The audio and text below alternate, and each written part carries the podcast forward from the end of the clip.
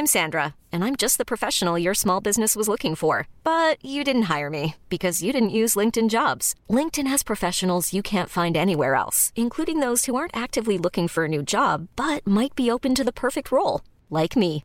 In a given month, over 70% of LinkedIn users don't visit other leading job sites. So if you're not looking on LinkedIn, you'll miss out on great candidates like Sandra. Start hiring professionals like a professional. Post your free job on linkedin.com/achieve slash achieve today. Hold up. What was that? Boring. No flavor. That was as bad as those leftovers you ate all week. Kiki Palmer here, and it's time to say hello to something fresh and guilt-free. Hello Fresh. Jazz up dinner with pecan-crusted chicken or garlic butter shrimp scampi. Now that's music to my mouth. Hello Fresh. Let's get this dinner party started. Discover all the delicious possibilities at hellofresh.com. Since 2013, Bombas has donated over 100 million socks, underwear, and t shirts to those facing homelessness. If we counted those on air, this ad would last over 1,157 days. But if we counted the time it takes to make a donation possible, it would take just a few clicks. Because every time you make a purchase, Bombas donates an item to someone who needs it. Go to bombas.com slash ACAST and use code ACAST for 20% off your first purchase. That's bombas.com slash ACAST, code ACAST. Bonjour à tous et bienvenue dans le nouvel épisode d'Anomia. Je m'appelle Valentin Tonti Bernard et j'ai décidé de créer ce podcast pour vous permettre de découvrir la vraie vie des avocats. Anomia, c'est des formations, du conseil en business et aussi du partage de témoignages, du partage de bons conseils pour vous permettre de vous développer. Aujourd'hui, j'ai le plaisir de recevoir maître Nathalie Athias. Nathalie Athias est avocate au barreau de Paris depuis quelques années. Elle est aujourd'hui présidente de l'ACE Paris et développe son cabinet d'avocat en droit du travail. Mais je ne vous en dis pas plus et je vous laisse découvrir ma conversation avec Nathalie Athias. Pour nous soutenir et soutenir ce podcast, n'hésitez surtout pas à mettre 5 étoiles sur Apple Podcast et à diffuser au maximum ce contenu pour qu'il soit le plus écouté possible. Très belle journée. Avant d'écouter cet épisode, je voulais vous parler de la formation Boost.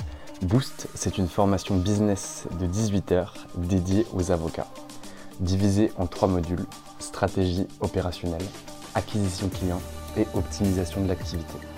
Ce programme a été pensé pour développer vos cabinets d'avocats et vous permettre d'acquérir de nouveaux clients. Grâce à nos intervenants de haut rang, tous expérimentés et issus de HEC, de Polytechnique et de Centrale, vous aurez un programme interdépendant qui vous permettra d'acquérir des compétences pratiques que vous pourrez appliquer immédiatement. Pour en savoir plus, je vous donne rendez-vous sur le site de Anomia, www.anomia.fr, sur la rubrique Formation Boost. Si vous avez besoin de quoi que ce soit, n'hésitez surtout pas à nous contacter. Bonne écoute.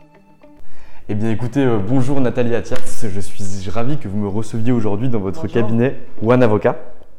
W-A-N, on le dit. One, tout à fait, One Avocat. Ça peut être aussi one. C'est pour toi. Parfait, nickel. Écoutez, j'aimerais bien que vous nous présentiez au au début un petit peu votre parcours. Ouais. Qui est Nathalie Athias? Alors, qui je suis? Euh, Comment me présenter? D'abord, je pense que je vais me présenter humainement. Euh, je, suis, euh, je suis une maman de quatre enfants. J'ai 55 ans aujourd'hui. Pendant très très longtemps, j'ai- j'avais décidé de toujours mettre ma famille euh, au centre de mes préoccupations. Ça a été, euh, donc, ça a été mon choix euh, de l'époque, je ne le regrette pas. Donc j'ai voulu vraiment essayer d'accompagner mes enfants le plus longtemps possible. Bon, maintenant, ce sont tous des adultes et pour les deux derniers qui sont des jumeaux en voie de l'être, puisqu'ils vont avoir 17 ans la semaine prochaine. Et, donc, j'ai j'ai estimé à un moment donné que je pouvais faire des choses que j'avais envie de faire. Donc, euh, mes piliers, ça a toujours été ma famille et puis de l'autre côté, mon cabinet. Euh, mon cabinet, c'est-à-dire en fait euh, essayer d'être toujours réactif pour mes clients. Euh, donc en fait, je suis avocat depuis 31 ans maintenant. Euh, euh, ça s'est fait naturellement. Je n'ai pas cherché à être spécialiste. J'avais fait un- une première année, on appelait ça un DEA en droit privé général. Et puis il s'est trouvé que ma première expérience professionnelle m'a conduite à faire du droit du travail. Et donc, de fil en aiguille, après être resté cinq ans en collaboration libérale, je me suis très vite installée. et paradoxalement, c'est un cabinet dans lequel je n'ai fait que du contentieux, où, où j'ai travaillé énormément. Euh, c'est celui-là qui m'a permis de m'installer euh, parce que euh, j'ai acquis une vraie, une vraie expérience, une vraie autonomie et de la confiance en moi. Et en fait, il faut d'abord avoir de la confiance en soi pour arriver à s'installer. et donc, j'ai pu développer, inspirer de la confiance chez les clients, développer ma clientèle. Euh, et, je me suis installée euh, un petit peu avec un coup de pied dans les fesses parce qu'à l'époque, ma patronne euh, estimait qu'elle avait une baisse de chiffre d'affaires et qu'elle considérait que je devais partir. Et moi, je lui ai dit pas de problème. Elle m'a envoyé quelques dossiers en vacation et puis je me suis installée avec très peu de clientèle finalement. en tout cas, pas assez. si aujourd'hui on devait avoir des, éléments chiffrés, c'est compliqué. Mmh. Donc on en parlera tout à l'heure sur qu'est-ce que, que doivent faire aujourd'hui les collaborateurs. Mais je dis toujours que, euh, en fait, c'est en s'installant qu'on se montre disponible et que les clients, du coup, vous envoient plus de clients. Donc, euh, mécaniquement, une fois qu'on s'installe, on a plus de clients parce que les, clients vous sentent ben, plus assis, plus, plus, plus disponibles. Et donc, c'est comme ça qu'on développe sa clientèle. Et voilà, je me suis installée en 80. En 94, je venais à peine d'accoucher de mon deuxième enfant. Euh, et, euh, et, puis voilà, mon cabinet s'est fait comme ça et euh, ça a été le bouche à oreille. Bon. Se trouve qu'il faut reconnaître qu'aujourd'hui c'est plus compliqué. On ne peut pas nier que la façon dans laquelle moi j'ai pu m'installer et développer ma clientèle il y a, il y a 30 ans, ce serait, ce serait mensonger que de faire croire aux collaborateurs aujourd'hui que c'est la même chose. Pourquoi? Parce que c'est plus difficile. Aujourd'hui, c'est devenu beaucoup plus difficile. Moi, quand j'ai prêté serment, on était peut-être 5000 avocats à Paris. Vous pensez du coup que c'est la démultiplication du nombre On va en parler après, parce qu'au niveau de ma vision de la profession, mais, euh, mais euh, c'est vrai qu'aujourd'hui on est très nombreux, euh, que, que la vie est difficile, les, les, clients sont différents, les clients sont beaucoup plus exigeants, et puis là, surtout avec la crise, la crise économique qui succède à la crise sanitaire, il va y avoir des exigences très élevées, avec en contrepartie une volonté de réduire énormément les coûts. Donc euh, pour des jeunes qui veulent s'installer aujourd'hui, c'est plus compliqué. On ne peut pas le nier. Donc on en parlera, euh, enfin j'en parlerai après. Mais donc dans mon parcours, voilà, moi j'ai pu, euh, le faire, j'ai pu développer ma clientèle. Et puis encore une fois, les, ben, clients. Moi j'ai vieilli avec mes clients en fait. Je me suis j'avais récolté, j'avais des prospects qui étaient qui étaient, enfin des jeunes clients qui étaient elles-mêmes RRH dans les entreprises. Je ne fais que du droit social. Hein sans être dogmatique, je fais du droit social, euh, je ne cherche pas à être pro-patron ou pro-salarié, je suis légaliste et pragmatique. En fait, c'est vraiment ma vision des choses et je pense que c'est ça que les clients aiment. Les clients aiment que les, avocats tranchent c'est-à-dire qu'on leur donne des solutions. L'avocat, je le dis toujours à mes collaborateurs, un avocat est un facilitateur de prise de décision. Donc un client qui vient voir un avocat, il n'attend pas de, l'avocat qui lui dise ah mais attention, la jurisprudence dit que, etc. Et euh, au final, euh, arriver à une solution qui est euh, incompréhensible et pas lisible pour le chef d'entreprise. Le chef d'entreprise, ce qu'il veut, c'est qu'on lui dise, je peux le faire ou pas? On lui dit, vous pouvez le faire, mais si vous faites ça, voilà, vous vous exposez à temps, et, si vous ne le faites pas, vous vous exposez à temps. Donc c'est simplement aider le chef d'entreprise à calculer et à évaluer ses risques. C'est du management du risque, finalement. bien sûr. Mais après, un chef d'entreprise, nous, on n'est on est, on est, on est pas là pour faire autre chose que d'aider que d'aider nos, clients. Et donc, euh, euh, quand je parlerai de l'avenir de la profession, enfin de la vision, de ma vision de la profession, c'est vraiment aujourd'hui l'avocat doit réfléchir en termes besoins du client. Comment je peux répondre aux besoins de mon client? Donc moi, c'est comme ça qu'en fait j'ai toujours travaillé, de cette manière très pragmatique et à l'écoute euh, de mes clients pour essayer de leur donner la meilleure solution possible en tenant compte des impératifs de gestion. Bon, il se trouve que j'ai une clientèle d'entreprise mais pas seulement, euh, parce que je fais aussi des cadres supérieurs euh, qui, qui, qui, sont en, négociation avec leur direction pour négocier donc des départs. Et, et, donc, ça s'est fait au bouche à oreille. Donc, mes, RRH, tout à l'heure, je vous disais que j'ai vieilli avec elles. Mm. Ben, elles étaient RRH à l'époque. Elles sont devenues des RH. Elles ont été chassées. Elles ont été récupérées d'autres boîtes. Et c'est comme ça que je me suis implantée dans différentes entreprises parce que j'ai suivi mes clientes. Donc aujourd'hui, maintenant, il faut renouveler un petit peu sa, la clientèle, hein, parce que euh, forcément, bah, aujourd'hui, euh, certaines sont parties, certaines se sont installées, sont devenues coach, c'est des DRH qui ont quitté ou qui ont été, sont partis dans, dans le cadre de, de, de, départ négocié. Et donc, bah, aujourd'hui, je suis dans un impératif où il faut développer encore, encore et encore ma clientèle. Euh, et donc, euh, euh, j'ai décidé de créer une plateforme et je vais vous expliquer comment j'en suis arrivé à cette, à cette solution. Donc, en fait, dans ce parcours professionnel, j'ai développé mon cabinet. Aujourd'hui, nous sommes dans mon, dans mon équipe, nous j'ai deux collaborateurs qui travaillent avec moi, une assistante. et je suis intégrée dans un, dans un dans un cabinet dans lequel euh, nous sommes aujourd'hui une trentaine d'avocats avec euh, quatre associés euh, et des collaborateurs. On a, on a une, activité très forte en propriété intellectuelle, une grosse activité fiscale corporate. Et, et, puis évidemment tout le contentieux général droit des affaires et puis donc moi essentiellement en droit social. Donc euh, j'ai fait ce que j'avais envie de faire. J'ai un beau cabinet, j'ai un, beau portefeuille de clients, euh, euh, j'ai deux collaborateurs formidables avec qui je travaille depuis, depuis longtemps et avec une, une, vraie conscience du mot collaborateur. Un collaborateur, c'est collaborer c'est pas euh, travailler sur le dos de, mes collaborateurs, euh, c'est euh, véritablement les intégrer comme faisant tous même, partie d'un même bateau. On est sur un même bateau et donc c'est mon devoir, c'est notre devoir à nous, les anciens, entre guillemets, de former les jeunes. Moi, j'ai eu la chance de mon premier patron a été un homme formidable, paix à son âme, qui m'a énormément formé. C'est-à-dire que tout ce qu'il faisait, euh, euh, il, me, faisait participer au rendez-vous, il m'emmenait partout. Et donc, euh, moi-même, j'ai cette haute considération de mon devoir de former mes collaborateurs. Euh, je les écoute euh, et euh, je les guide. Je leur montre, on apprend beaucoup aussi dans l'observation, hein.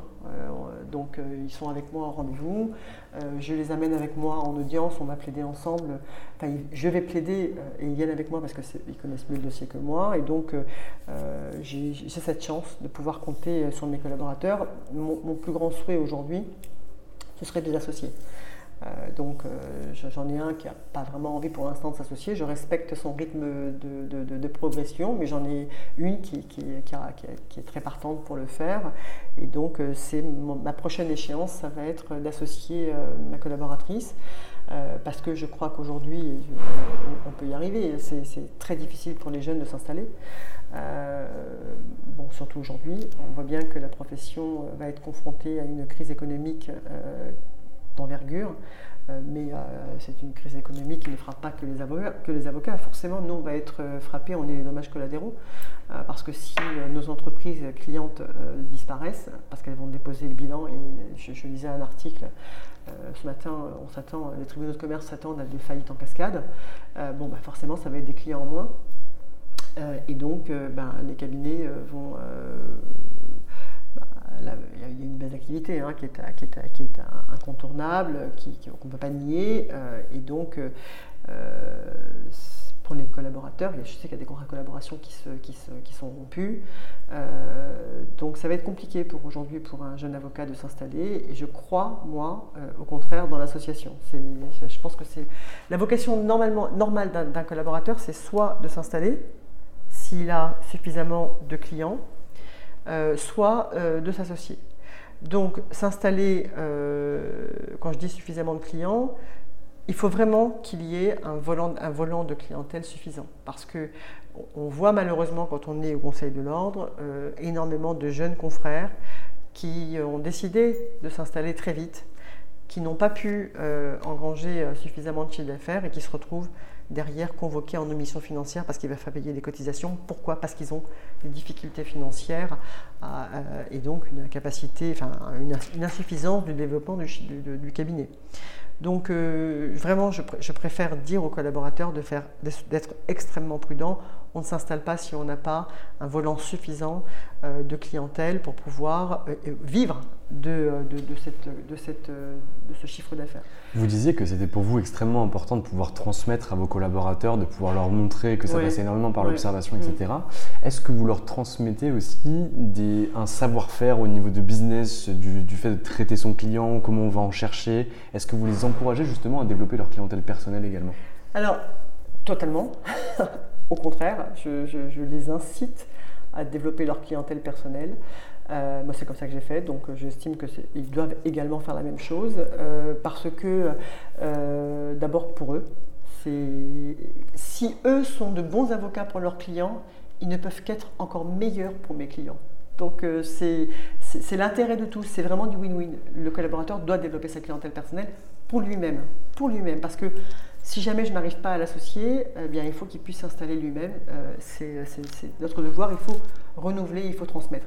Euh, et, si on est dans une perspective d'association, c'est euh, du chiffre d'affaires supplémentaire pour le cabinet. Bien sûr. Donc c'est vraiment... et je, suis, par essence, très, et je défendrai toujours le caractère libéral de la, de la collaboration, toujours. Je suis par essence totalement opposé à tout ce qui consiste à aligner le contrat de collaboration libérale sur le contrat de travail. C'est une erreur fondamentale que euh, de croire qu'en protégeant le collaborateur avec euh, tout un dispositif euh, de mesures qui sont calquées sur le contrat de travail, c'est une erreur parce que c'est installer le collaborateur dans un état de subordination et il ne faut pas. Il faut au contraire considérer le collaborateur comme un égal à égal. Bien sûr, ce que je vous dis, c'est, sur le papier, c'est formidable, mais ça suppose que les patrons jouent le jeu. Donc quand je dis jouer, jouer le jeu pour un patron, c'est former, c'est transmettre, euh, et c'est euh, faire évoluer le collaborateur au sein du cabinet. Je dis toujours à mes collaborateurs, un patron ne peut jamais être heureux si son collaborateur ne l'est pas. On ne peut être heureux que si c'est euh, réciproque. C'est comme dans un couple. On ne peut pas être heureux si son conjoint ne l'est pas. Et inversement, un conjoint heureux, euh, c'est encore plus angoissant de voir son conjoint ou son compagnon heureux si soi-même on ne l'est pas. Donc c'est exactement la même chose. D'ailleurs, je dis toujours, hein, euh, on passe plus de temps avec un collaborateur ou avec un, collègue qu'avec qu'à la maison, avec son mari ou sa femme. Donc si le collaborateur n'est pas heureux, on ne peut pas être heureux, inversement. Euh, et, un patron ne peut pas être heureux sur le dos de ses collaborateurs. On ne peut pas tirer sur la corde, c'est pas possible. Un jour ou l'autre, elle se, casse. Donc, ça passe par euh, euh, de bonnes pratiques managériales, un, encadrement et un management, entre guillemets, j'aime pas ces termes en anglais, mais en tout cas un encadrement qui est bienveillant, ça aussi, c'est un mot galvaudé, mm. mais simplement d'écoute. D'écoute de respect euh, et, d'écoute des besoins des autres. Donc euh, moi, je, suis très très attentive euh, aux besoins de mes collaborateurs. Et bon, je touche du bois, on, est, plutôt heureux. Et en fait, ce qu'ils me disent, ce qu'ils apprécient chez moi, c'est ce qu'ils me disent, hein, c'est l'autonomie que je leur laisse et la confiance que je leur accorde. On ne peut pas donner sa confiance à tout le monde. Mais moi, j'ai eu de la chance, soit parce que j'ai bien ciblé mes, recrutements, euh, soit parce que c'est quelque chose qui s'est induit naturellement. Mais euh, je suis tombée sur des collaborateurs qui ont toujours été très loyaux euh, et qui n'abusent pas de la confiance que je leur accorde. Donc, par exemple, moi, j'ai un collaborateur qui est depuis plus de 10 ans. Il est en télétravail depuis plus de 10 ans. Moi, je suis assez, assez, assez étonnée de voir le bouleversement euh, qu'a pu constituer le télétravail euh, dans les cabinets d'avocats avec le confinement, alors que moi-même, j'ai été en, télétravail pendant 20 ans. C'est-à-dire que dans mon parcours, ce que je ne vous ai pas dit, c'est que j'ai quitté Paris par amour, j'y ai fait mes deux derniers jumeaux, euh, je me suis séparée de mon, de mon mari, je suis revenue à Paris et j'ai habité pendant 20 ans à Melun. C'est-à-dire, à, euh, je mettais trois heures aller-retour par jour hein, euh, quand, je, quand je, décidais de venir à Paris. Mais pendant 20 ans, j'ai travaillé en télétravail. Donc j'avais aménagé à la maison un, étage euh, entier euh, pour, dédié au cabinet. Donc j'avais ma secrétaire qui venait travailler à la maison. Moi, pour aller au boulot, je montais une un étage j'étais dans mon cabinet. J'ai jamais eu aucun problème pour cloisonner. j'ai vraiment, j'ai trouvé un, luxe extraordinaire. Et pendant les dix premières années de mes, de mes jumeaux, de mes deux derniers, je les ai vus grandir. C'est-à-dire que je travaillais à 4h30 quand ils rentraient de l'école. Ben, ils, venaient, ils venaient me voir au bureau, je les prenais dans les bras euh, on discutait, euh, puis après ils retournaient dans, leur chambre avec euh, la nounou pour, pour, pour faire leur devoir. Donc c'est une, une modalité extraordinaire que moi j'ai développé pendant 20 ans et donc mon collaborateur, ça fait 10 ans qu'il travaille de chez lui parce que son souhait à lui, c'est aussi de rester à la maison, chez lui, avec sa femme, avec ses enfants. Il y trouve son bien-être comme ça et, et, moi je respecte ça parce que, parce que à côté, c'est un collaborateur qui est ultra sérieux, ultra impliqué, impliqué dans le cabinet euh, et euh, qui a, à qui j'ai pu, pu, accorder ma confiance et, j'ai eu raison de le faire. Donc quand, quand nous, on s'est retrouvés en, confinement, bah, le, télétravail, c'était absolument pas, c'était juste une, la modalité normale de mon cabinet. Ma secrétaire, puisque je l'avais recrutée quand j'habitais à Melun. Elle venait habiter à côté, à côté de, chez moi. Bah, ma secrétaire, quand j'ai décidé de revenir à Paris, je lui ai dit euh, voilà, je suis désolée, je vais revenir à Paris, j'adorerais pouvoir vous garder, euh, qu'est-ce qu'on peut faire? Et je lui ai dit moi, ce que je vous propose, c'est que vous continuiez à travailler pour moi, mais vous serez en télétravail et euh, pendant deux jours, vous viendrez à Paris deux jours par semaine je ne peux pas imposer à, mon assistante de venir tous les jours travailler à Paris, parce que moi-même, je n'avais pas envie de le faire. Je comprends qu'elle, elle veuille respecter euh, son, son, son, train, sa vie personnelle, euh, mais à côté de ça, ben voilà, donc on s'est organisé, euh, elle, elle, est équipée, elle travaille de chez elle trois jours par semaine et deux jours par semaine, elle vient ici. Quand elle vient là, ben, on est heureux de se retrouver et le midi, on va déjeuner tous ensemble. Euh, euh, et, ça se passe très bien et je n'ai jamais mesuré euh, la moindre défaillance de la part de mes collaborateurs dans cette activité en télétravail. Ce sont des modalités à la fois enfin, très innovantes, mais que moi je développe depuis plus de 20 ans. Je ne savais pas, il y a 20 ans quand j'ai commencé, que ça, que, ça non, mais, que, mais, que je serais aussi innovante, que je serais aussi innovante. Et ça ne m'a pas permis, ça ne m'a pas réduit mon chiffre d'affaires, de pas être... Parce qu'à quoi ça sert d'être assis dans un bureau qu'on paye cher pour travailler des dossiers de fonds qui a intérêt? il suffisait d'avoir une salle de réunion une après-midi par semaine, je groupais tous mes rendez-vous et je pouvais venir. Euh, et c'est comme ça que j'ai développé, mon chiffre d'affaires de manière considérable en travaillant comme ça. Pourquoi? Parce que je me suis économisé du temps de trajet. Euh, et donc du temps de trajet, c'est pas du temps facturable, c'est pas du temps productif. Euh, j'ai préservé ma, santé, j'ai préservé ma vie de famille euh, et, donc j'ai été beaucoup plus sereine pour pouvoir travailler pour, mes clients. Et en même temps, été totalement disponible. Hein, parce que moi, c'est. Alors, s'il y a un point, s'il y a un sujet, c'est ce que je dis à mes collaborateurs. moi, je pars du principe qu'on est, que tous les avocats sont de compétences équivalentes. Ce qui n'est pas toujours vrai. Mais disons que je suis très optimiste je pars on a tous la même formation. Disons que nous sommes tous de compétences équivalentes. Quelle est la différence qu'il va y avoir entre mon voisin et moi? Il n'y en a qu'une seule. C'est que je suis là quand il a besoin de moi. Il n'y a que ça. C'est-à-dire que le client qui a une situation d'urgence à régler, s'il a un même avocat depuis 15 ans, il est au mois d'août, il a un méga problème à régler, et son avocat avec qui il travaille depuis 15 ans n'est pas là, qu'est-ce qu'il fait ben, Il va en appeler un autre qui lui va être réactif et disponible. Et puis, bah, ma foi, il va, une fois qu'il a, a, testé ailleurs, bah, il va aller voir ailleurs. Et donc, moi, je dis à mes collaborateurs, c'est la seule chose qui nous distingue des autres, c'est être disponible et réactif quand il a besoin. Et c'est comme ça que moi, euh, je suis. Euh, alors, ce n'est pas un exemple à donner. Hein. Je ne dis pas que c'est un exemple à donner, mais moi, en tout cas, ça a marché pour moi j'ai été disponible et, je suis disponible et réactif pour mes clients. Et c'est ça qu'ils apprécient par-dessus tout. C'est le fait d'être réactif et d'être pragmatique. Parce qu'ils ne veulent pas des leçons de droit, les, clients. Ils veulent euh, des, des, avocats qui vont les aider à prendre les bonnes décisions. Donc voilà, grosso modo, comment je me suis développée, comment je conçois mon métier aujourd'hui. Je ne dis pas que c'est ma façon de faire est la bonne, c'est la mienne. Bon, moi ça a marché. Et donc du coup, ben, euh, quand euh, j'avais atteint une petite vitesse de croisière, je me suis dit, allez, c'est maintenant, il est temps de, faire des choses euh, pour toi. Vraiment pour moi. Et, et, quand je dis pour moi, c'est-à-dire des choses qui me font du bien à moi. Et moi, ce qui me fait du bien, c'est de travailler pour les autres. Et donc, j'ai décidé de me présenter au Conseil de l'Ordre comme ça. Euh, je me suis présentée donc en 2016. Je me suis présentée avec euh, un, un- un ami euh, de, de- de mon syndicat. Donc d'abord j'ai été investie par mon syndicat. J'étais déjà euh, CE. J'étais donc présidente de la commission sociale de la CE. Je suis coprésidente avec un, un ami, euh, mon coprésident euh, qui s'appelle Guy Martinet, où j'ai vraiment pris énormément de plaisir et je continue encore à prendre beaucoup de plaisir, bien que je sois moins disponible parce que je, je, ne peux pas, je, fais- je beaucoup beaucoup de choses. Avec un credo, c'était le dialogue social. Vraiment, c'est le truc que, moi qui me plaît beaucoup, euh, parce que fondamentalement, je pense que tout peut se résoudre par la communication et le dialogue. Et le dialogue loyal et équilibré. Euh, et donc, euh, bon, j'ai pris la présidence de la commission sociale sur, sur cet axe.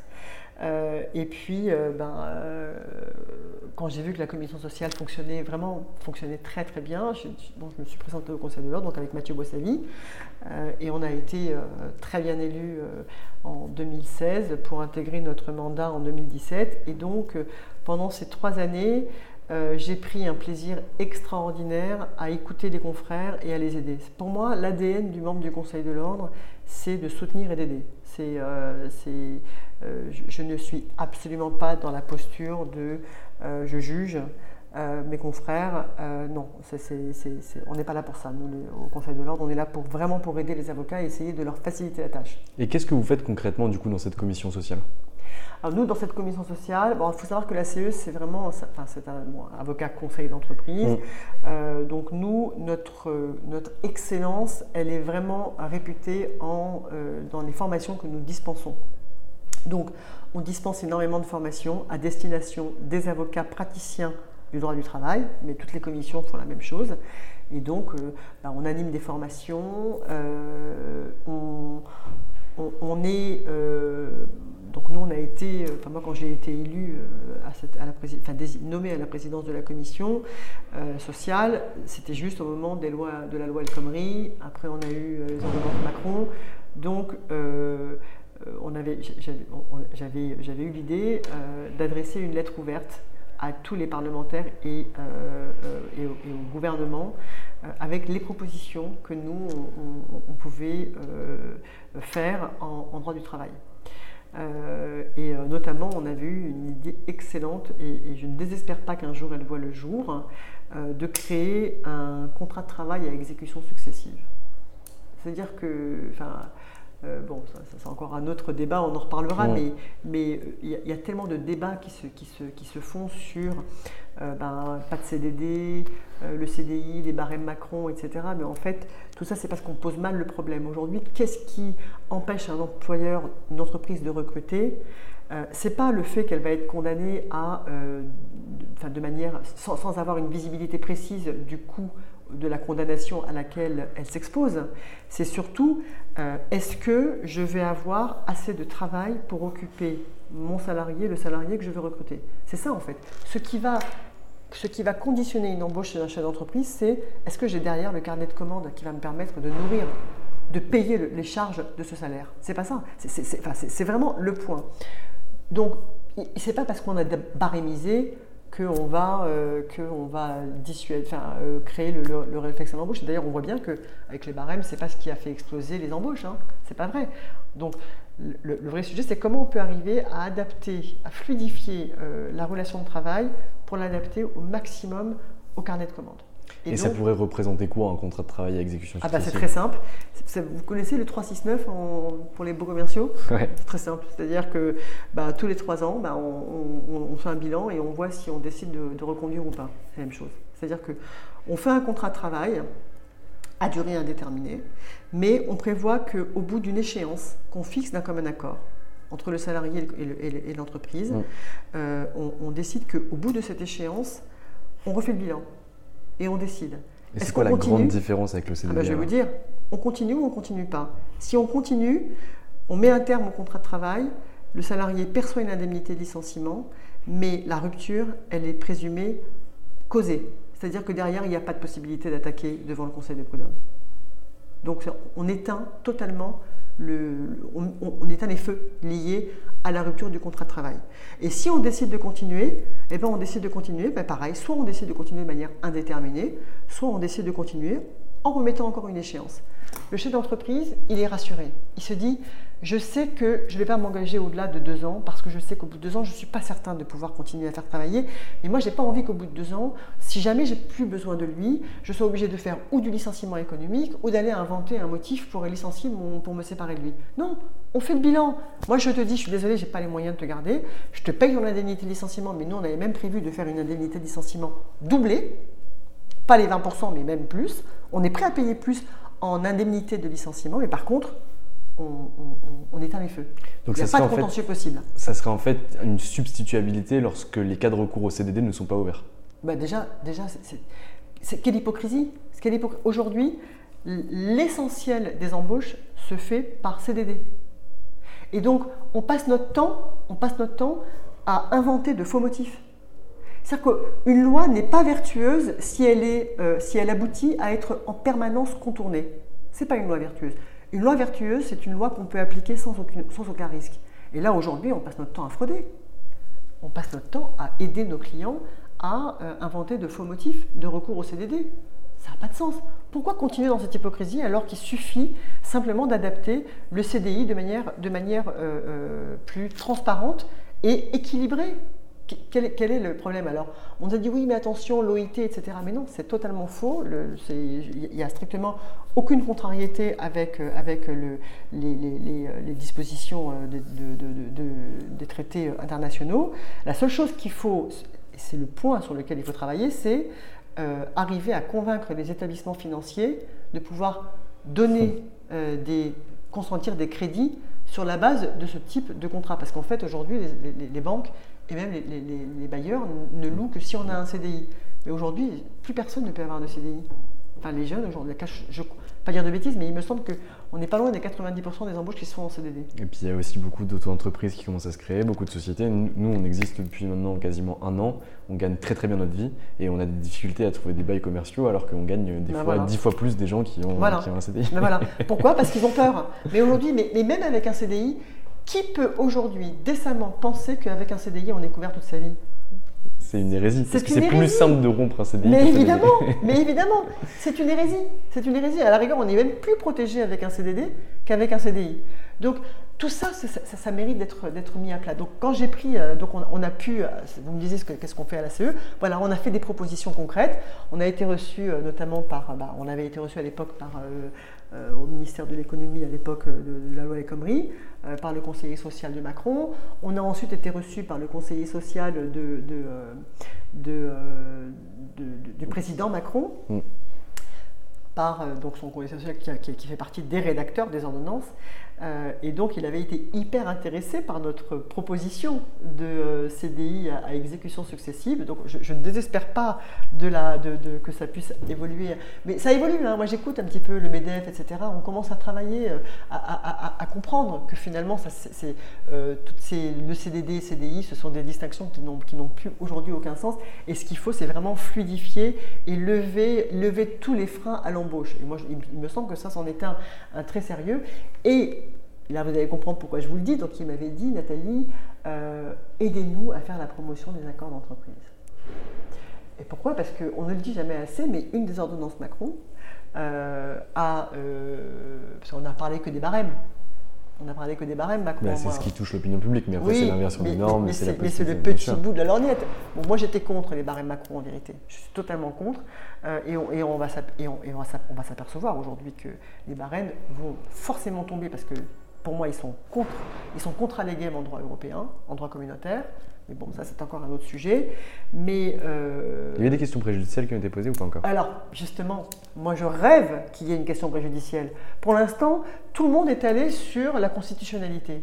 Mais, mais moi, je suis contre. Je considère que le seul moyen d'arriver vraiment à, à, faire euh, trancher sur les barèmes Macron, c'est la question préjudicielle. Mais les plaideurs ne le font pas. Vous savez que la France est le plus mauvais élève des questions préjudicielles en France, euh, Europe. On est les plus mauvais élèves.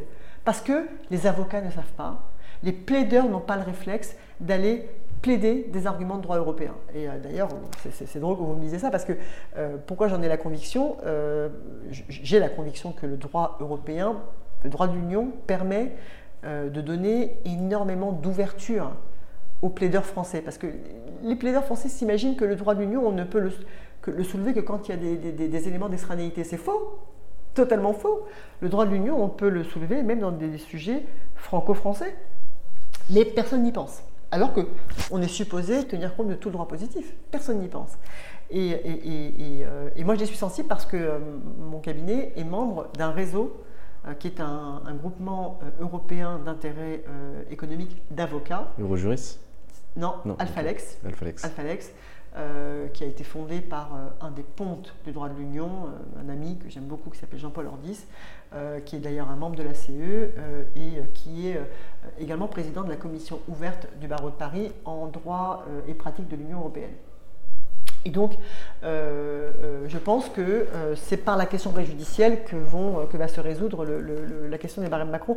Mais bon, vous allez voir que là, les barèmes, tout le monde essaye de les contourner, soit en invoquant de la, des nullités, du harcèlement, et puis maintenant, c'est même plus le sujet, maintenant, le vrai sujet, ça va être les forfaits jours et les heures supplémentaires. C'est ça qui va être le gros des, le gros des, des, contentieux. Bon, ça, on le met de côté. Après, il y a une, petite partie de la population quand même qui est au forfait jour par rapport à la masse qui existe sur le, mais les, forfaits jours, les forfaits jours, combien aujourd'hui aujourd'hui, il n'y a quasiment pas de dossiers dans lesquels on n'a pas forcément une remise en cause du forfait jour. Oui, mais il y a très peu de dossiers en forfait jour, enfin de cadres supérieurs qui sont en forfait jour, il n'y en a quand même pas beaucoup par non, rapport ils sont, à... Non, ils sont quasiment tous en forfait jour, les cadres. Oui, oui par, rapport à la masse que je veux dire. ce que je veux dire par là, c'est que ce qu'ils ils essayent de les remettre en cause, justement pour faire sauter le forfait jour euh, et tomber dans le régime des heures supplémentaires, les 35 heures. Là, pour le coup, ça devient très très, très, très, Ah oui, c'est jackpot. C'est un gros levier de négociation d'ailleurs, les forfaits jours. Mais bon, euh, donc tout ça pour vous dire que c'était les barèmes Macron dont on parlait beaucoup, mm. mais on n'a pas parlé d'une révolution considérable qui a été justement les accords d'entreprise. Donc, il euh, faut savoir que, et ça c'est pour moi un train qui est en marche. Il y en a deux. Je vais vous en parler. Il y a deux trains en marche.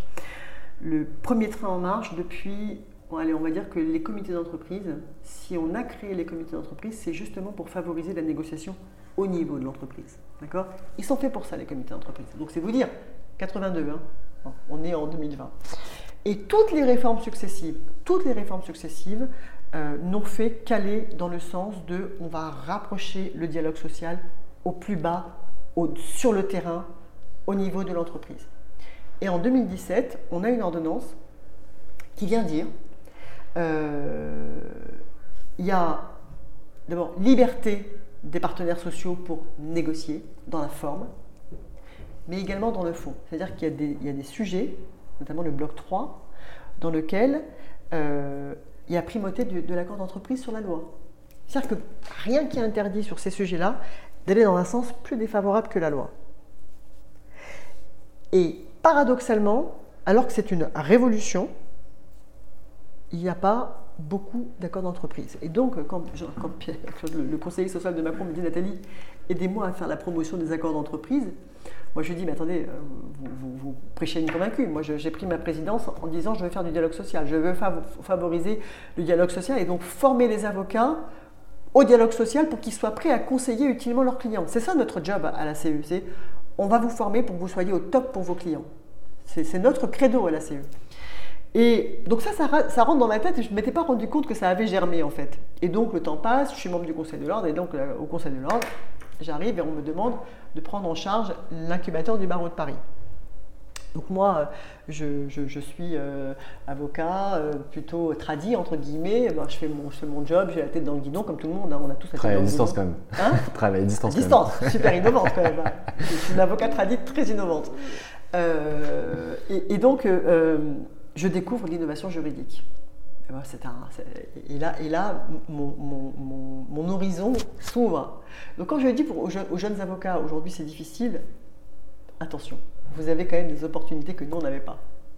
Donc je, tempère un peu mon propos quand même, hein, mais, à condition d'être agile. À condition, et, c'est ça, il faut que les avocats, aujourd'hui, quand dis les avocats, c'est surtout les jeunes, parce que nous, on n'est pas des digital, moi je ne suis pas une digital native, hein, mais il faut que les jeunes euh, s'emparent de ces sujets. Et moi, je leur dis quand je les forme à l'EFB, je leur dis allez vous former, allez écouter, intéressez-vous, intéressez-vous si vous avez des opportunités extraordinaires que nous, on n'avait pas. Et donc, je découvre ces questions-là, je découvre les sujets des legal tech, etc. Et, euh, euh, et, je me dis, mais bon sang, euh, je, je, découvre que finalement, le marché, le droit est devenu un marché commerçant. Et ça, on a beau tourner, tourner autour du ça pot. Fait un moment, hein, déjà. Hein, ben, bien sûr. Et moi, j'ai découvert quand j'étais au Conseil de l'ordre, on a beau tourner autour du pot, il va bien falloir à un moment donné que les avocats acceptent d'envisager leurs clients sous l'angle business et sous l'angle besoin du client. Parce que si on reste comme ça, camper son opposition, aujourd'hui, l'avocat n'est plus le sachant. Quand le client vient vous voir, il est déjà informé. Il a déjà des informations. Il les a eues sur Internet, il les a eues par des potes, il les a eues par des amis. Il, a, il, est, il est déjà informé. Combien de nos clients nous disent Ah, mais j'ai lu, maître, qu'en fait, il y avait ci, il y avait ça. Donc, l'avocat, aujourd'hui, n'a plus le monopole de la connaissance juridique. C'est comme ça. Euh, c'est un, un, fait. Euh, on peut le déplorer, on peut faire ce qu'on veut, mais on peut aussi passer le restant de notre vie à pleurer et à se plaindre et à, le déplorer. Ok, mais c'est comme ça. Moi, j'ai décidé de ne pas passer mon temps à me plaindre. J'ai décidé de prendre ma vie en main.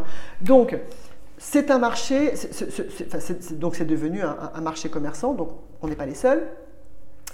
Et deuxièmement, deuxième révolution, c'est quand même la révolution digitale. Ça, euh, et alors, quand on sait qu'en 2018, aux États-Unis, euh, le marché du droit euh, en ligne représente 450 milliards de dollars, et qu'en France, à la même époque, on est sur un marché de 32 milliards d'euros avec environ 350 legal tech, bah, ça pose question.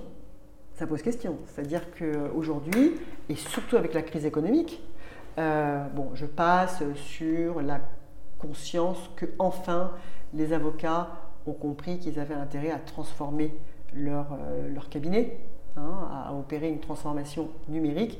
Mais en fait, c'est plus qu'une transformation numérique. C'est une transformation, c'est une mutation qu'il faut faire, à laquelle euh, qu'il faut opérer.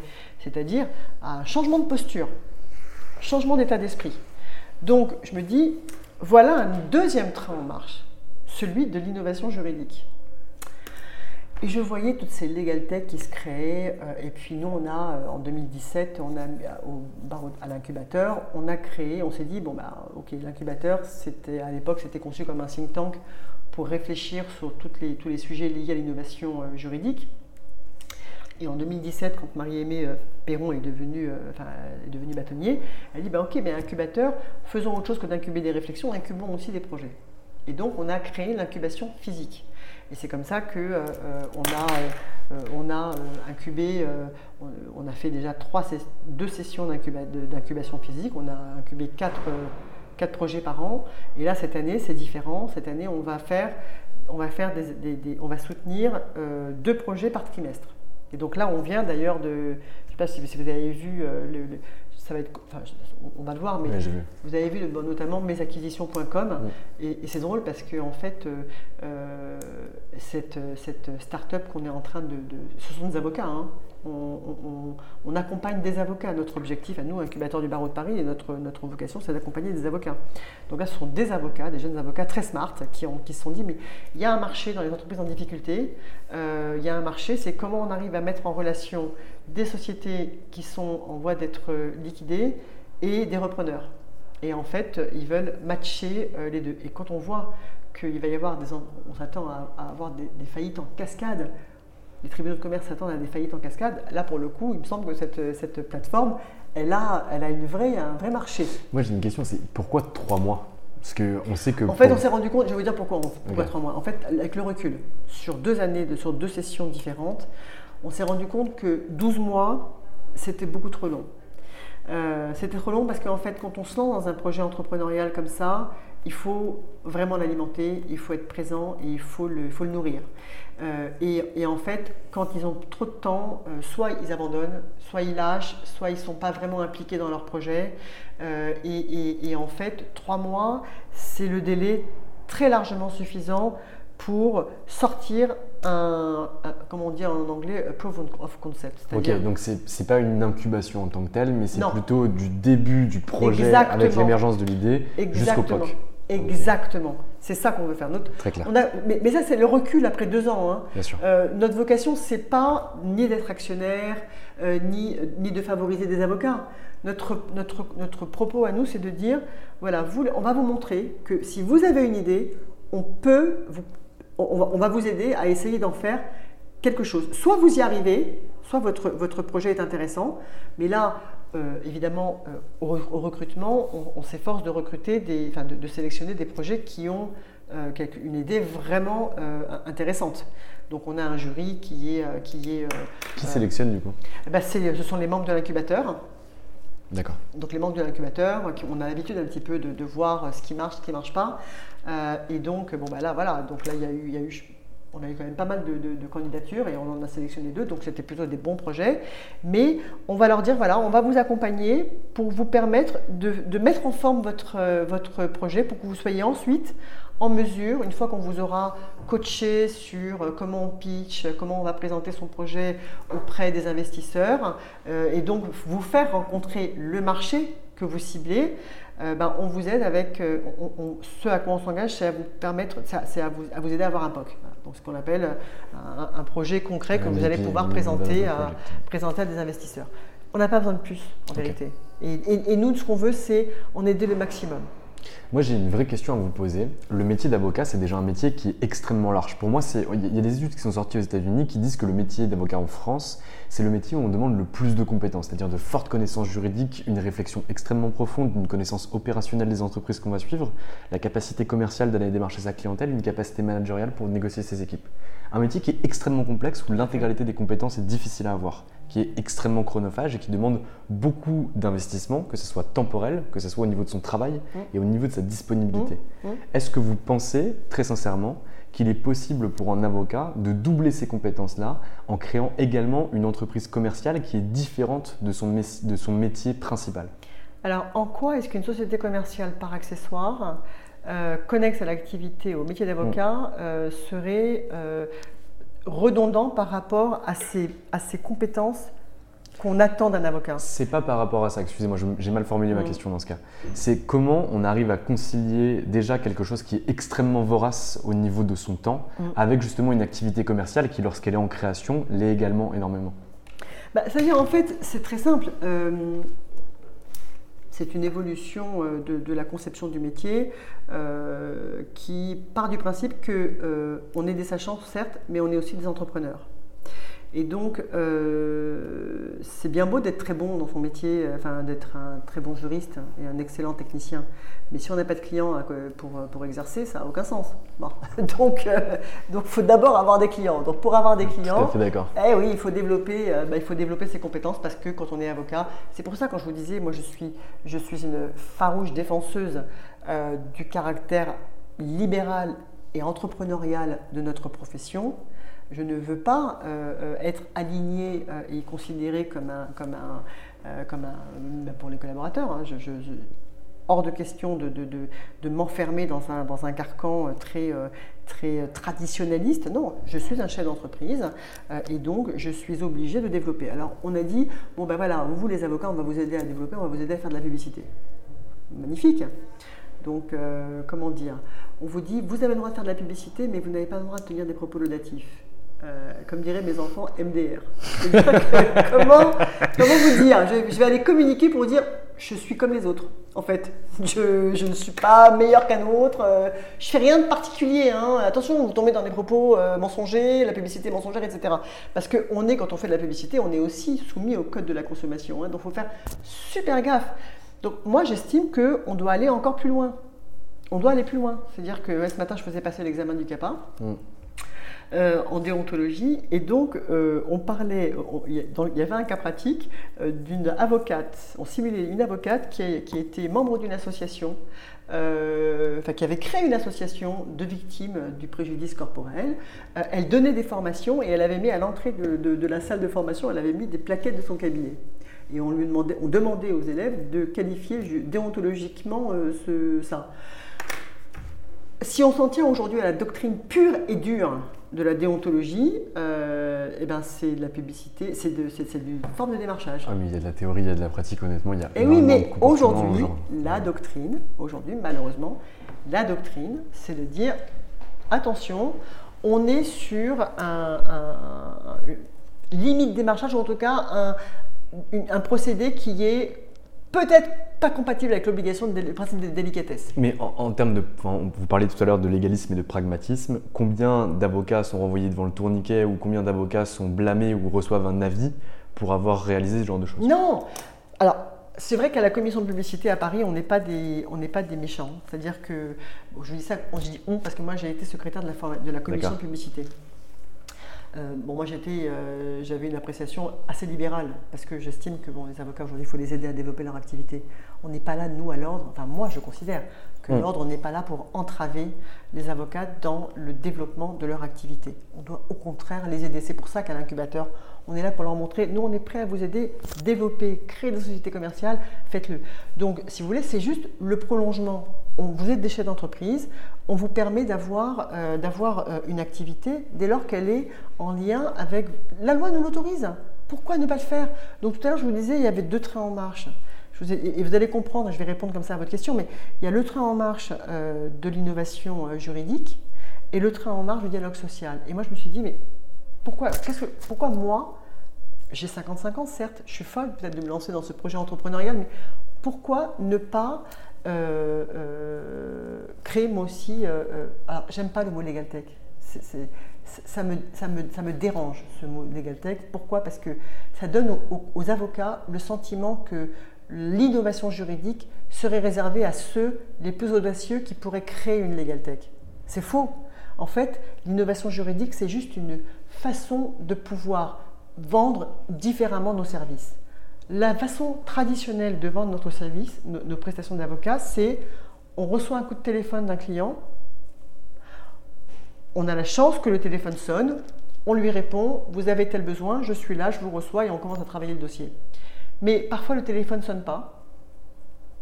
Euh, et euh, et- aujourd'hui, bah, les clients, il faut aller les chercher. Voilà, c'est comme ça. Il faut aller les chercher. Donc, euh, c'est ce que vous disiez, c'est ce que fait un chef d'entreprise. Ben, nous aussi, on doit faire la même chose. Et donc, pour aller chercher des clients, c'est soit on décide d'aller faire euh, euh, des, conférences à droite et à gauche, euh, d'aller au restaurant tous les soirs et d'inviter les clients et d'inviter du monde. Bon, bah, ça coûte cher hein, de faire du développement commercial hein, parce que c'est quand même des frais. Soit bah, on décide, bah, pourquoi pas d'aller en ligne aussi. Pourquoi pas Et donc euh, d'aller euh, faire, euh, faire des propositions de services en ligne. Alors on va me dire ah oui mais c'est de l'ubérisation, c'est de l'ubérisation du droit. Alors en fait ce qui se passe c'est que notamment en droit du travail, il faut savoir que tous les modèles existent sur internet. Aujourd'hui, moi je ne peux plus vraiment vendre un contrat de travail à une TPE PME. Je fais des contrats de travail, évidemment, j'en fais, mais je fais des, choses très ciblées, très ciselées, euh, parce que c'est- c'est du sur-mesure. Mais on n'a pas toujours euh, besoin d'avoir ce travail sur mesure, surtout si on veut recruter une vendeuse. On va vous dire, une vendeuse, on n'a pas besoin, ou un vendeur, on n'a pas besoin de faire un contrat de travail très ciblé. Je vais sur Internet, je tape contrat de travail vendeur et je vais en trouver un. De- Si c'est pas moi qui le propose, ça va être des fédérations patronales qui vont le proposer. Donc, en fait, euh, euh, ça, ce sont des, des- des- des- domaines et des choses qu'on ne peut plus facturer. On ne peut plus facturer des formulaires, des modèles. On ne peut plus facturer, euh, on va dire, véritablement au temps passé. Moi, si je vais passer 5 heures en audience pour un client, parce que sur les 5 heures, je vais avoir patienté 4 heures dans la salle des pas perdus, et je vais véritablement bosser pendant, enfin, plaider pendant une heure. Ok? Comment je fais pour facturer 5 heures au client? On facture à la valeur créée. ben, c'est compliqué aujourd'hui. Aujourd'hui, la facturation, c'est devenu compliqué parce que les clients, maintenant, ils regardent la facturation. Les entreprises, elles regardent la facturation et il n'y a pas un cabinet qui est épargné.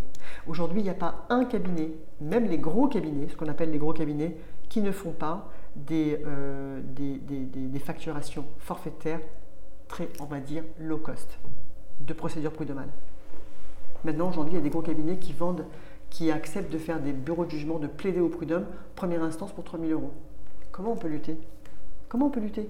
Donc, d'un côté, on a, la, on, on- a une procédure, notamment au prud'homme, la procédure, euh, le, nombre de procédures baisse, Bon, je pense que ça va quand même augmenter avec la crise. hein. Ça, forcément, ça va augmenter, mais la tendance était plutôt à la baisse. La tendance, elle est à la déjudiciarisation.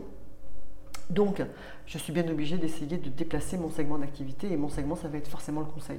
J'avais parlé l'année dernière avec le président Ayat, l'ancien président du tribunal judiciaire, et il m'avait dit, vous savez, maître, les avocats qui font que du judiciaire, ils ont beaucoup de soucis à se faire. Donc, le judiciaire, ce n'est pas ce qui permet de gagner sa vie, contrairement à ce qu'on peut croire. Le judiciaire est chronophage et on ne peut pas facturer le temps qu'on passe en, en audience. Et si je passe, euh, par exemple, euh, 50 heures parce que je veux faire des conclusions super chiadées, super bien faites, je vais passer 50 heures, est-ce que je vais pouvoir facturer 50 heures à un taux horaire à, à un client? Mais c'est pas possible. Pas possible, Non, puisque je vous dis, je vous dis qu'il y a des cabinets qui facturent des, pro- des procédures pour mal à 3000 euros. Donc, on est obligé de revoir euh, sa façon de faire. Pourquoi? Parce qu'il faut qu'on tienne compte du besoin du client. On est obligé. Si moi je continue à rester campé dans mes, dans mes- sur, sur- dans mes- sur mes positions en disant ben non, moi je suis désolé, moi je facture autant passé, c'est comme ça que je fais, etc. ben, pas de problème. Mais le client il va aller voir ailleurs parce qu'il peut avoir un service plus ou moins équivalent pour beaucoup moins cher. Donc, euh, euh, Et c'est là que je suis pas d'accord avec vous. Pourquoi un service plus ou moins équivalent de ce que vous avez proposé? Parce que tout à l'heure, vous avez dit que finalement, qu'est-ce qui est- quelle était la différence entre vous et finalement le voisin? Vous avez dit que c'était la disponibilité. Mais vous avez un parcours, vous avez une expérience que vous avez Bien développée, sûr. vous avez travaillé avec des clients. sûr. Donc un avocat A n'est pas bien sûr. Mais Évidemment, mais du coup, Valentin, je schématise. ouais, je schématise. Et puis, euh, personne n'est irremplaçable. bien sûr. Faut mais peu. il y a des gens qui le sont quand même. Tout Oui, dépend en fait bon, de relations de confiance. Moi, j'ai la chance, avez. euh. j'ai la chance d'avoir des clients qui me suivent depuis 30 ans. Ouais, Peut-être que vous- pour vous, Bah oui. vous êtes irremplaçable pour moi, eux. mais moi, j'ai des entreprises où les dé- je, je suis, j'ai même notamment une entreprise. À chaque fois, je rigole quand je vais à des pots de départ, etc. Je suis la plus vieille. Je suis la plus vieille. C'est-à-dire que j'ai eu combien de DRH qui se sont succédés et qui, à chaque fois qu'il y avait un changement de DRH, j'étais challengée. À chaque fois. Parce que chaque DRH veut caser son, son avocat. Et donc, moi, j'ai toujours été challengée. À chaque fois, on me gardait. Parce que, pourquoi? Pragmatique, réactivité. C'est pour moi, c'est vraiment les deux, les deux mots-clés. Mais je ne suis pas irremplaçable. Je veux dire, je peux me faire, dégager moi aussi du jour au lendemain. C'est malheureusement, il faut, faut l'accepter. Donc, je préfère anticiper et essayer de développer autrement. Et alors comment du coup vous développez? Parce que tout à l'heure vous me disiez que vous, avez grandi avec les gens de votre génération, et c'est ce que nous aussi on conseille de faire chez Anomia. Mais aujourd'hui du coup quand vous êtes arrivé du, coup à 55 ans, vous nous avez dit tout à l'heure que beaucoup de DRH étaient partis en retraite, s'étaient reconvertis, étaient devenus coach. Aujourd'hui comment vous faites pour renouveler du coup cette nouvelle génération de DRH Alors, j'ai de la chance, euh, j'ai de la chance de pouvoir compter sur le bouche à oreille. Jusqu'à présent, les clients sont venus à moi. Mais je, sais que la crise qui, est devant nous est très grave, je sais, et donc euh, je préfère anticiper. Donc, je, je- pour l'instant, je touche du bois, je ne suis pas encore confrontée. J'ai forcément une baisse d'activité, il ne faut pas se leurrer. hein. On a tous une baisse d'activité. Bon, ma facturation du mois de juin, elle a, elle a baissé de 40%.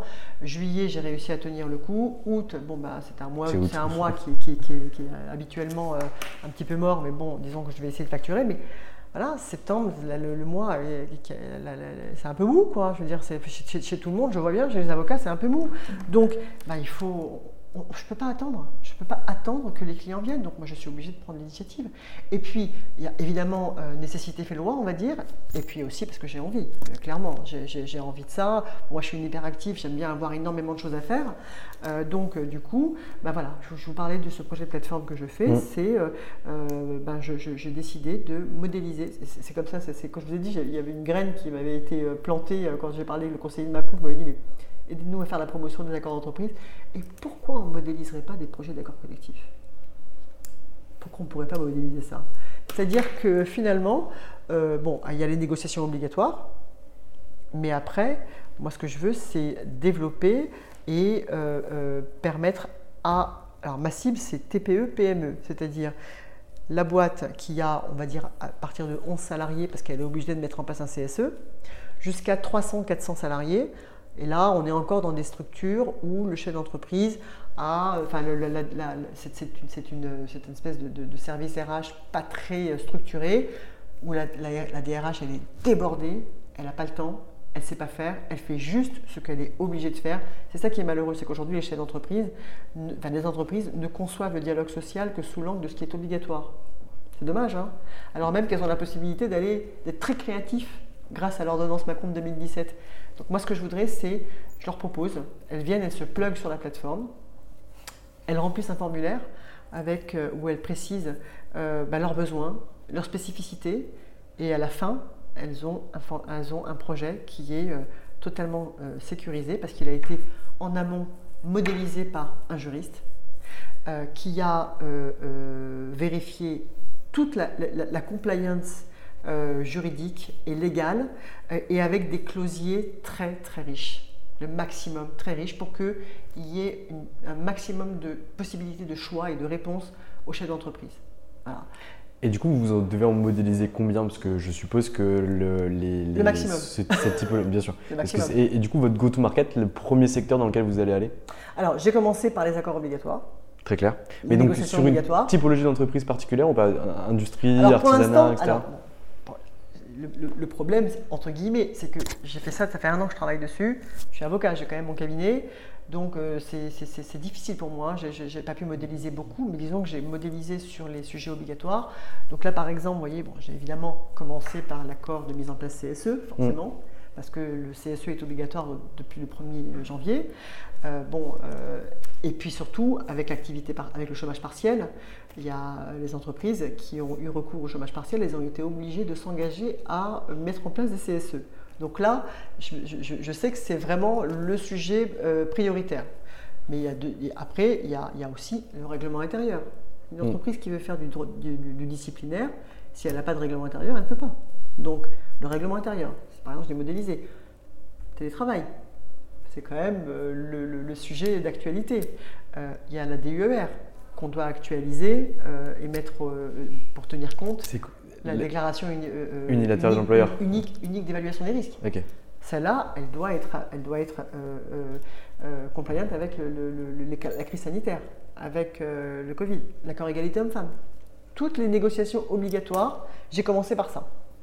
Et donc, euh, voilà, je viens de recruter un juriste euh, bah, qui va commencer demain. Je suis très contente. Un, juriste qui a, qui a M2, euh, il est junior et donc il va travailler uniquement sur, cette plateforme. Donc pour moi, c'est, mon, modèle économique, il est simple. C'est d'un côté, je vais vendre des accords modélisés. C'est mon droit. Six mois, j'ai passé, j'ai passé 20 heures à modéliser un accord, un projet d'accord, un acte. Je passe 20 heures. Une fois qu'il est, qu'il est modélisé, qu'il est créé, euh, je veux dire, c'est comme si je faisais un copier-coller, un client me dit Ah ben je donne un accord égalité homme-femme, ah ben ok, j'en ai fait un super, je vous le donne, je vous le vends. Si j'ai envie de le vendre 200 euros, c'est mon, droit le plus strict. De toute façon, je sais que si moi je ne lui vends pas à 200 euros, il va aller en trouver un modèle tout fait euh, sur, euh, sur Internet. Donc, c'est vendre un maximum d'actes le, le, moins cher possible pour permettre aux TPE-PME de se mettre en conformité. Et deuxièmement, j'accompagne avec cette plateforme, je propose aux entreprises de les accompagner dans la négociation parce qu'en fait, ils récupèrent un accord qui est un projet qu'ils vont ensuite soumettre à leurs représentants du personnel. Et après, moi, je propose de négocier avec eux. Donc, je suis exactement dans le périmètre de euh, la société Macron qui permet aux avocats d'avoir une activité commerciale par accessoire. En vérité, je n'ai même pas besoin de faire cette société commerciale parce que c'est mon activité. C'est juste que je préfère cloisonner et ne pas avoir à m'occuper, moi, à titre personnel, de la modélisation parce que euh, euh, bah, j'ai aussi mon activité euh, traditionnelle de, conseil. Donc, si je comprends bien, en fait, cette plateforme, c'est un moyen d'acquisition où finalement les TPE et les PME vont pouvoir aller chercher. Et alors, du coup, la question se repose parce que tout à l'heure, vous me disiez qu'il y avait des avocats aujourd'hui. Bon, ce n'était pas votre cas, mais si vous avez mis une baisse, d'affaires de, une baisse de chiffre d'affaires de 40% en juin où malheureusement le téléphone ne sonne pas. Et donc du coup, il fallait anticiper, il fallait être proactif et continuer le BD. Sauf que là, on, est on, se retrouve face à la même problématique, voire une problématique qui est encore plus complexe que celle de l'avocat, qui est de pouvoir vendre une plateforme sur un marché. Et donc du coup, c'est quoi vos solutions pour pouvoir réussir à l'implémenter, à la ah faire bah. connaître par le marché? Bah, En fait, quand on crée une société, quand on a un projet entrepreneurial, on ne peut pas signer immédiatement qu'on va trouver un marché. Hein c'est un, bah, un pari que je fais sur l'avenir. Très clair. Je fais un pari que je fais sur l'avenir en partant du principe qu'il y a un vrai besoin, euh, que pour l'instant ça n'existe pas. Donc c'est quelque chose qui est plutôt, euh, plutôt euh, atypique. Non, ça n'existe pas. C'est-à-dire qu'aujourd'hui, vous pouvez trouver des plateformes. Le sourire, il n'était pas pour ça. Non, mais vous, avez des, vous avez des plateformes qui vous proposent de manière disséminée tant celle-là va vous proposer euh, la modélisation du référendum TPE, il y en a une autre qui va vous proposer de faire, euh, mettre en place, euh, de, modéliser des protocoles d'accord préélectoral, vous en avez une autre qui va vous proposer deux, et moi je propose de faire que ça. Je fais une plateforme dédiée. Moi ce que je crois c'est que l'utilisateur sur Internet, le consommateur de droit, il a besoin d'avoir des plateformes qui sont dédiées par thème c'est tellement plus simple pour lui de se dire ah bah tiens je sais que si je vais là je vais trouver tout ce dont j'ai besoin pour être euh, compliant sur tel sujet euh, mais après tout, qu'est-ce qui interdit de faire la même chose, je ne sais pas, en droit fiscal, euh, sur la TVA, euh, une plateforme dédiée, distribution. S'il y en a un qui me fait ma déclaration de mes revenus, moi je le prends direct. mais qu'est-ce qui interdit de modéliser ça? Rien, personne personne n'interdit de rien modéliser. De façon très très simple en plus. C'est un truc de dingue, c'est-à-dire que moi j'ai découvert que dans les startups normales, hein, c'est les, les, les, les, vraies startups. Chez nous quoi, oui. Bah, voilà, donc moi je ne suis pas une startup, moi je suis juste dans une activité commercial de mon activité autorisée euh, et euh, euh, à la rigueur je pourrais même ne pas le faire, je pourrais tout à fait le faire dans, dans, le cadre de mon cabinet, mais je préfère limiter les risques et bien dissocier pour juridiquement me protéger. Je veux protéger mon cabinet, je ne veux pas mélanger les activités. Mais j'ai découvert que quand dans une start-up on fait trois fois la même chose, on modélise dans la même journée. Si on fait trois fois la même chose dans, la même journée, ben on, on le modélise comme ça après. Mais en fait, la modélisation, c'est génial parce que c'est tellement plus sécur. C'est-à-dire qu'une fois qu'on a passé du temps à modéliser un acte, après l'acte, il est totalement sécurisé. Parce que la machine, elle ne se trompe pas. Contrairement à nous, nous, on est soumis à l'erreur. Mais par exemple, mais, notamment en droit fiscal, moi j'ai discuté avec une consoeur qui a de, je ne sais plus quel gros cabinet, euh, elle, a, elle, a, elle, a, créé un, elle a créé un outil, elle a modélisé tout un process euh, de calcul, je ne sais plus de quel impôt, euh, en, je ne vais pas vous dire de bêtises, ou en matière mm. immobilière ou j'en sais rien, elle a dit, mais pour moi, c'est quand on utilise cet outil, je sais que derrière le résultat, il est nickel. Donc c'est totalement sécurisé. nous, on le fait. Par exemple, moi, ma mère, elle est avocate euh, en droit de la famille, en droit social à Nancy. On lui a fait des calculs de prestations compensatoires pour pouvoir calculer les, prestations compensatoires. Il y a cinq méthodes. On a fait des calculs méthode par méthode. On a cumulé les calculs. On l'a fait aussi pour des simulateurs de rentabilité pour les cabines d'avocats, pour le calcul de cotisation pour les collaborateurs qui allaient devenir collaborateurs. C'est des trucs qu'on fait en cinq jours. Bah c'est extrêmement rapide. Mais ça demande aussi une logique qui n'est pas enseigné au sein des écoles d'avocats ou dans les facultés Alors de droit si, à l'EFB, si. nous, à l'EFB, euh, on, est, on, est, on est quand même très innovant à Paris. Euh, à Paris, on a, on a une, une agence euh, qui s'appelle Hercule et, et c'est vraiment les plus forts en modélisation. On apprend aux jeunes à modéliser. On leur apprend la modélisation, on leur apprend le legal design, on les, on les forme. C'est une chance que eux ils ont que nous, on, enfin nous, moi je l'ai pas eu ça. Moi, je, si je veux aller me former en legal design, il faut que j'aille payer. Et c'est quoi leur retour du coup par rapport à ça? Bah écoutez, je ne peux pas vous dire quel est le retour des, euh, des, des, des, jeunes, euh, parce que je ne sais pas, mais en tout cas, par exemple, quand moi je suis, en, je suis jury, je suis très souvent sollicité pour être membre du jury, d'ailleurs, je, du lab. Du lab J'ai reçu un mail il y a deux jours. Hein J'ai reçu un mail il y a deux jours aussi. Ah voilà, voilà c'est ça. Il faut que je réponde. Donc je vais y aller parce que je trouve ça génial. C'est très très très intéressant. Et en fait, les, bon, les jeunes ont bien compris. Bon, très souvent, malheureusement, ils sont à fond sur le pénal. Quoi. Ils nous font des propositions euh, de modélisation, de, de, de, process pour aller euh, déposer plainte. Mais tout est modélisable. dire, donc, euh, une fois qu'ils ont appris, euh, ils, vont, ils vont pouvoir euh, le faire plus tard dans leur exercice. Euh, je ne sais pas si vous étiez là à, la, nuit des Legal Tech l'année dernière, on avait Ben Soussan qui était là et qui disait aux jeunes, vous savez, aujourd'hui, il n'y a qu'une seule chose que vous devez faire, c'est apprendre à coder. C'est le seul conseil que je peux vous donner apprenez à coder. Alors que nous, on dit surtout ne faites absolument pas ça. Aujourd'hui, il y a des outils de no-code qui vous permettent de tout faire. en tout cas, c'est un, un, parti pris. Le parti pris, c'est celui de dire aux jeunes, euh, il y a des opportunités. Saisissez-les. Saisissez-les. Mm. C'est ça. C'est une excellente chose. Et c'est pas, c'est pas seulement, euh, et, et c'est pas seulement. Alors bien sûr, évidemment, les droits de l'homme, etc. Tout ça, c'est génial. Ça fait rêver. Et on a besoin de rêver. Parce que si on rêve pas, euh, on, meurt. Mais c'est la partie plaisir du job et derrière il faut quand même une partie rentable. Mais le problème c'est comme je vous l'ai dit tout à l'heure, c'est génial de pouvoir faire son métier, mais encore faut-il avoir des clients. Parce que sinon on ne peut pas en vivre. On est tout à fait d'accord. Écoutez Nathalie, on arrive à la fin de bah. Voilà. Ça fait un petit moment J'ai quand, même pas dit que j'ai quand même pas dit que toutes ces, toutes ces choses, je veux les promouvoir dans le cadre de, ben, dans les instances de gouvernance. Et c'est pour ça que, je, me présente au CNB, parce que je crois qu'on a aujourd'hui besoin de promouvoir les valeurs de modernité et d'innovation au sein de nos instances pour faire évoluer la profession. Très clair. Donc du coup, pour succéder à Christiane Ferrafous Non, je, serai, euh, je n'ai pas cette prétention. Il faut d'abord... Euh, la présidence du CNB est réservée aux bâtonniers. Euh, c'est un ancien, c'est l'usage, c'est un ancien bâtonnier de Paris. Donc là, cette année, c'est, Christiane Ferrachoul. L'année prochaine, ça va être la province, parce que vous savez qu'on a une alternance Paris-Province. Donc c'est tout modestement d'être membre du CNB. Très clair. Voilà. Parfait. Eh bien, écoutez, je vous remercie Nathalie Attias pour le temps que vous m'avez accordé. Bah, merci à vous, euh, Valentin, de m'avoir donné la parole. Et puis, bonne chance pour vos différents projets, que ce soit pour votre cabinet d'avocat ou pour votre non Legal Tech, un outil aidant les entreprises TPE et PME à développer la négociation collective au sein des entreprises. Génial, merci beaucoup. Et voilà, c'est fini pour aujourd'hui. J'espère que cet épisode vous a plu. On se retrouve lundi prochain pour un nouvel épisode des podcasts d'Anomia.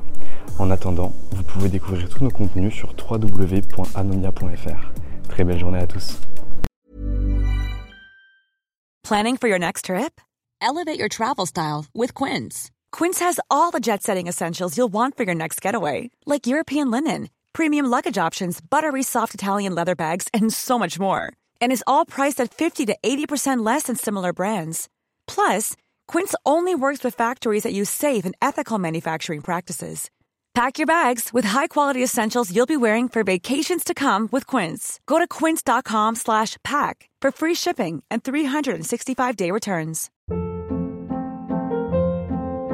Hold up. What was that? Boring. No flavor. That was as bad as those leftovers you ate all week. Kiki Palmer here, and it's time to say hello to something fresh and guilt-free. Hello Fresh. Jazz up dinner with pecan-crusted chicken or garlic butter shrimp scampi. Now that's music to my mouth. Hello Fresh. Let's get this dinner party started. Discover all the delicious possibilities at hellofresh.com.